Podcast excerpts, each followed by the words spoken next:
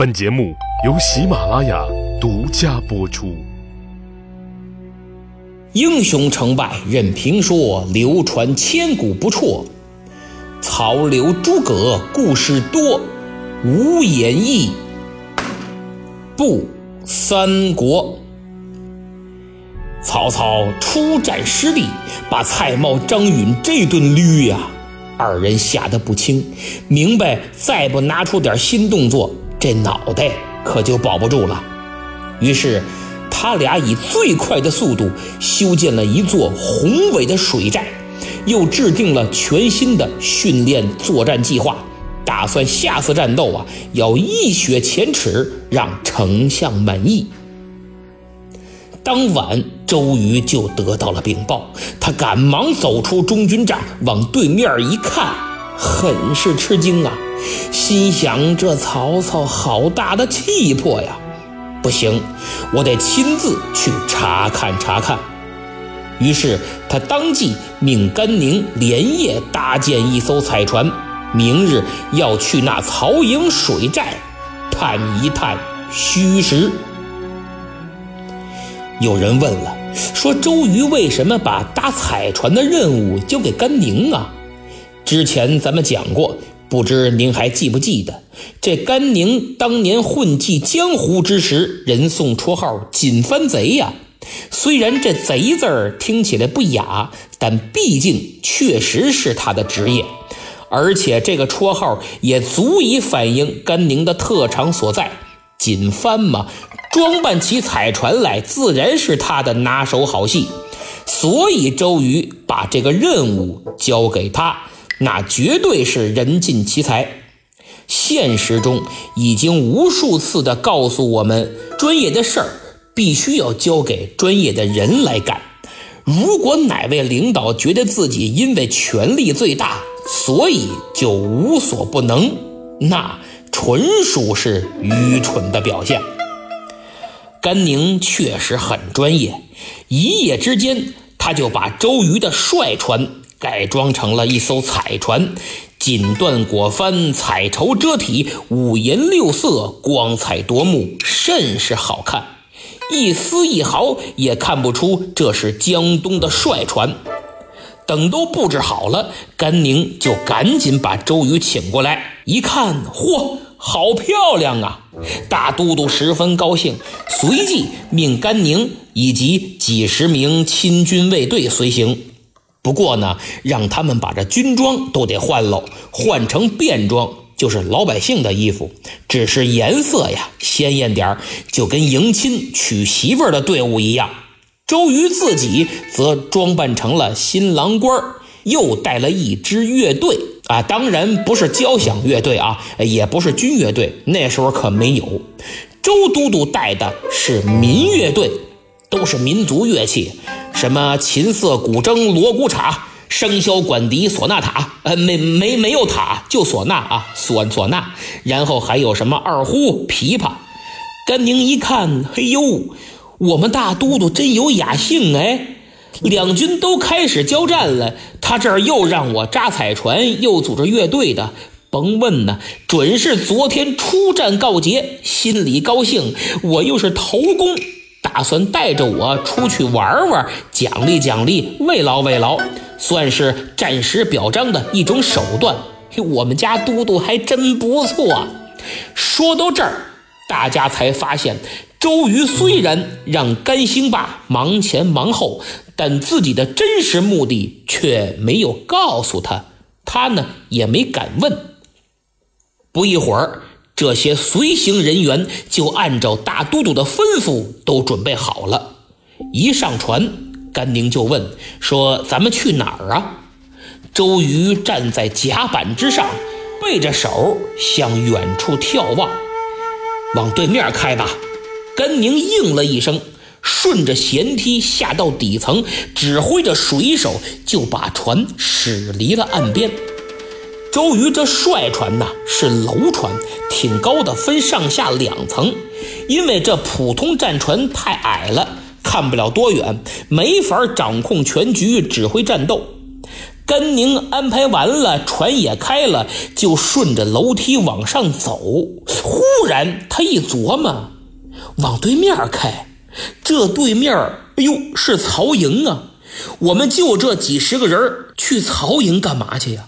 都督这是要唱哪出啊？哎，算了，我别问了。都督肯定自有计较，我呀听招呼就得了。周瑜这艘船是直奔江北曹营水寨，甘宁呢非常警觉，他暗暗吩咐这些个护卫呀，把武器都准备好。哎，虽然人都换了便装，但武器可照样都得带着，得保护都督的人身安全呢。强弓硬弩都拿出来放在手边，万一有紧急情况，抄起来方便。走着走着，周瑜已经能看见远处曹操的水寨了。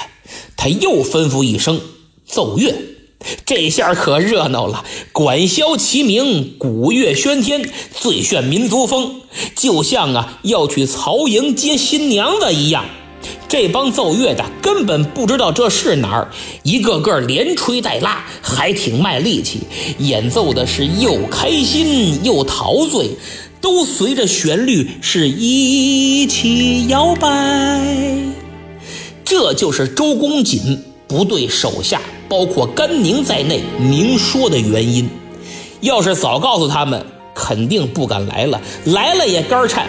再让他们奏乐，那哆哆嗦嗦的，拐弯跑调的，一听就有鬼，必然暴露，搞不好是有来无回。随着彩船越来越接近曹操的水寨，周瑜的心情也愈加的沉重。因为他发现这蔡瑁、张允把水寨搭建的是十分规整，左青龙，右白虎，前朱雀，后玄武，训练船只穿梭有序，进退有法。周瑜作为当时水战数一数二的高手，他粗略一看就知道对方训练的水平啊。这便是俗话说的“外行看热闹，内行看门道”。周都督心中一紧，哎呀，如此看来，这蔡瑁、张允果然名不虚传。曹操兵力本就胜我十几倍，如今又有他俩这样擅长水战之将辅佐，嘿，我江东危矣。他正沉浸在思考当中呢，不知不觉，这船已经接近了曹营。曹操水寨负责外围巡逻警戒的军士，大多是荆州的降兵，明白自己不受待见，所以这回打仗啊，哎，也就那么回事儿，不怎么上心。当兵嘛，也就混口饭吃，得过且过，谁还真给他曹操卖命啊？你把自己当根葱，人家可不拿你炝锅，充其量也就炮灰。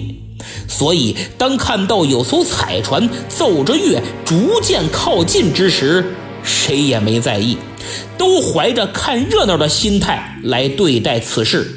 还真有的人怕万一呀是奸细，就想禀报曹丞相。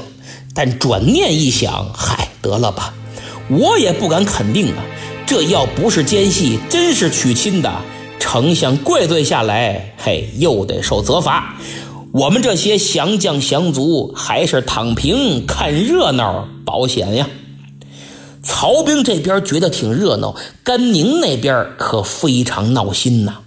他一想，我们都督就带着一艘船、几十个军士跑曹操眼皮底下招摇过市，这不送死吗？万一有个三长两短，这可怎么交代？于是他急忙上前提醒。而与此同时，曹营水寨中也出来了几条巡逻船，其中就有曹操帐前的中军，他们可都是曹操的亲随。一看怎么回事哪儿来的船呢？都到了咱们水寨跟前儿了，什么情况？这时候，负责外围警戒的这帮荆州降兵就赶紧过来解释，说呀，呃，这是娶亲的船，我们已经进行了驱离和警告，并且全程对他们的航行进行了跟踪，一切尽在我方的掌握之中。这番话明摆着就是推卸责任，所以为首的中军没搭理他们，而是看了看这艘船，因为双方的距离已经很近了，对面船上的人都看得是一清二楚。你刚才说这是娶亲的彩船啊？对呀，你听听这连吹带打的，多喜庆，多热闹啊！不会吧？这是两军交战的战场，娶亲的队伍怎么可能离这么近？说着话，他又仔仔细细地拢目观瞧，就见对方船上的新郎官啊，虽然披红挂彩，但依稀能看到身上的战袍和软甲。这新郎长得倒挺帅，可俊朗的外貌却盖不住英武之气。不对，这绝不是婚船，绝不是迎亲的彩船，快去禀报丞相！曹操一听，怎么着？娶亲的彩船，啊，对呀，呃，我等看着像娶亲的彩船，呃，还带着乐队呢，吹吹打打的，可喜庆了。啊呸！这分明是那周郎小儿前来窥探我的水军大寨，你们还什么警告，什么驱离，简直是胡说八道！还不赶紧派战船将周瑜给我擒了过来？擒？哼，擒什么擒呢？晚了！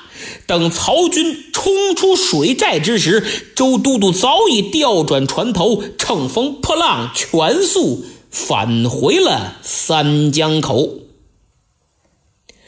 回到军营之后，周瑜皱起了眉头。虽然自己大摇大摆地把曹军水寨窥探了一番。但从中发现，这蔡瑁、张允的技战术能力非常可观呐，给自己带来了很大的压力。说白了，大家都是吃水战这碗饭的。即使你周公瑾的能力比蔡张二将高出一个档次，但别忘了人家人多呀，超出你十几倍。如此巨大的差距摆在眼前，真要是拉开了架势，船对船、人对人的这么打，时间长了，就凭江东这点实力，胜算还真不大，后果也不堪设想。思来想去，他发现最理想的方案就是将此二人定点清除，斩断他曹操的臂膀。只要没人能帮他曹老板统帅水军，那自己的胜算就大多了。可如何才能除掉这蔡瑁、张允呢？周瑜一琢磨，我这手里也没个无人机、地狱火导弹啥的，哎，这可怎么办呢？真是愁死我了。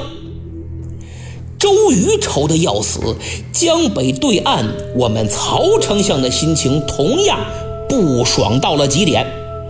因为自兵发江东以来，第一阶段的试探性接触已然正式告一段落。自己出战失利不说，今天连水寨大营都被他周瑜在光天化日之下近距离的窥探个遍。曹操很受打击呀，他发现这个比自己小了二十岁的娃儿还真不容小觑呀。所以，周瑜的彩船刚走，他就迫不及待地召集众谋士集思广益，商讨对策。咱不能老这么被动啊！怎么才能杀杀周瑜的威风，长长我军的锐气呢？会上。大家是众说纷纭，各抒己见，踊跃发言。但曹公听得直摇头啊，多是无用之语。正在他心情烦躁之际，忽然后排角落里站起一人：“丞相勿忧，吾自幼与周郎同窗交气，愿凭三寸不烂之舌，往江东睡公瑾。”来降，此言一出，可谓是四座皆惊。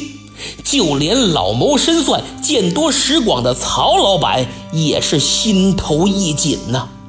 众人循声望去，只见此人身高七尺左右，中等偏瘦身材，细眉毛、小眼睛、薄嘴唇，三缕短须，二目有神，透着一股能言善辩之气。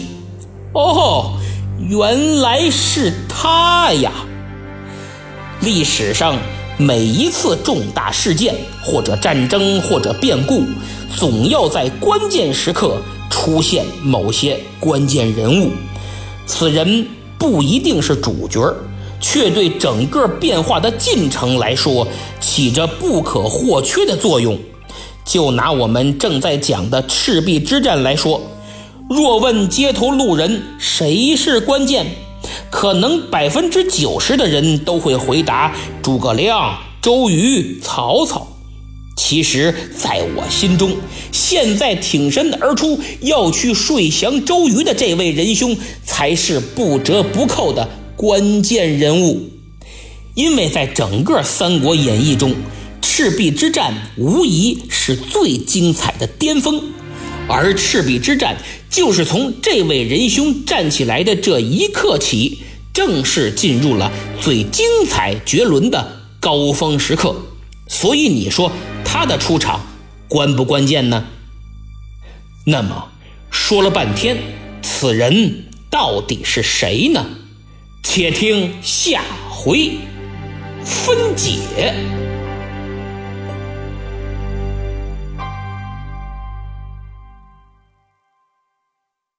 节目听完了，上期抢到沙发的是听友二幺六幺九二四五八，恭喜啊！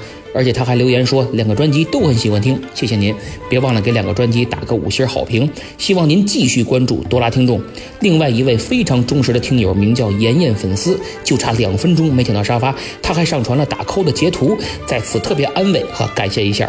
今天是听友 H L L Y 的生日，在此特别祝您生日快乐！希望您把这期祝贺生日的节目多多分享给朋友和家人，让他们知道你收到的这份特别的祝福。伪君子不虚伪，说沙发是永远抢不到的，每次更新只能点点赞。这沙发抢起来确实挺费劲，我都抢不到。不过如果点击订阅的话，节目更新了第一时间就会有提示，抢沙发的概率就会大很多。呃，您说的很对，抢不到沙发也不要紧，还有很多方式支持我，比如点赞、打 call、分享。奖，特别是还能打赏。今天是周三，我看了一下，本周还一个打赏的也没有呢。瞅瞅我多可怜呐！所以急需大家伸出援手，救我于水火。专家无为 WZ 上期留言说，揣测一下蔡瑁同志跪在曹丞相面前时的心里话：老爷子，哎，您心里没点数吗？我们要是那么能打，您怎么能那么痛快就拿下荆州呢？他还说，节目中对荆州水军已经有评述了，战斗力并不差，统帅的能力也是合格的，只是缺乏。能打的一线将领，而且蔡瑁必须一方面证明自己能力，一方面又不能用力过猛，否则拿下江东之后就有可能被卸磨杀驴。哎，您这每回的留言啊，都能透过现象看本质，给节目进行补充，不错啊，提出表扬。本周有四位朋友给专辑五星好评，其中三位写了很不错的评价，他们是听友二五四八三九六五幺。冰箱贵人八八和泡面不加水呀，特别是这个泡面不加水呀。他说音乐很好，入戏了。孙策那段我都听哭了。希望越来越多的朋友能体会到节目配乐的魅力，毕竟这么强的代入感，别浪费了。所以没有耳机的朋友，请您点击节目主页购物车图标，看看西马精品 AI 智能耳机，主播推荐专享优惠，原价二百四十八，只要二百一十八，还送一年会员，等于耳机白拿。所以打算买会员的朋友，这也是很划算的选择。最后。中秋节还有不到一周的时间，很多人又开始走亲访友送月饼了。我们老说茶点茶点，月饼是点，可您别忘了还有茶。所以送月饼的同时，别忘了带上点福鼎白茶，给人家解解腻，要不太甜齁的慌。而且月饼高糖高热量不健康，急需来点健康的白茶中和一下。有需要的朋友，请添加微信幺八五幺八幺六四幺二三幺八五幺八幺六四幺二三，验证信息填写明末三国，不仅能专享优惠，还能。私人定制，满足各种需要。好，今天就到这儿，别忘了把节目分享到您的朋友圈，多多宣传一下，在下感激不尽。咱们周日再见。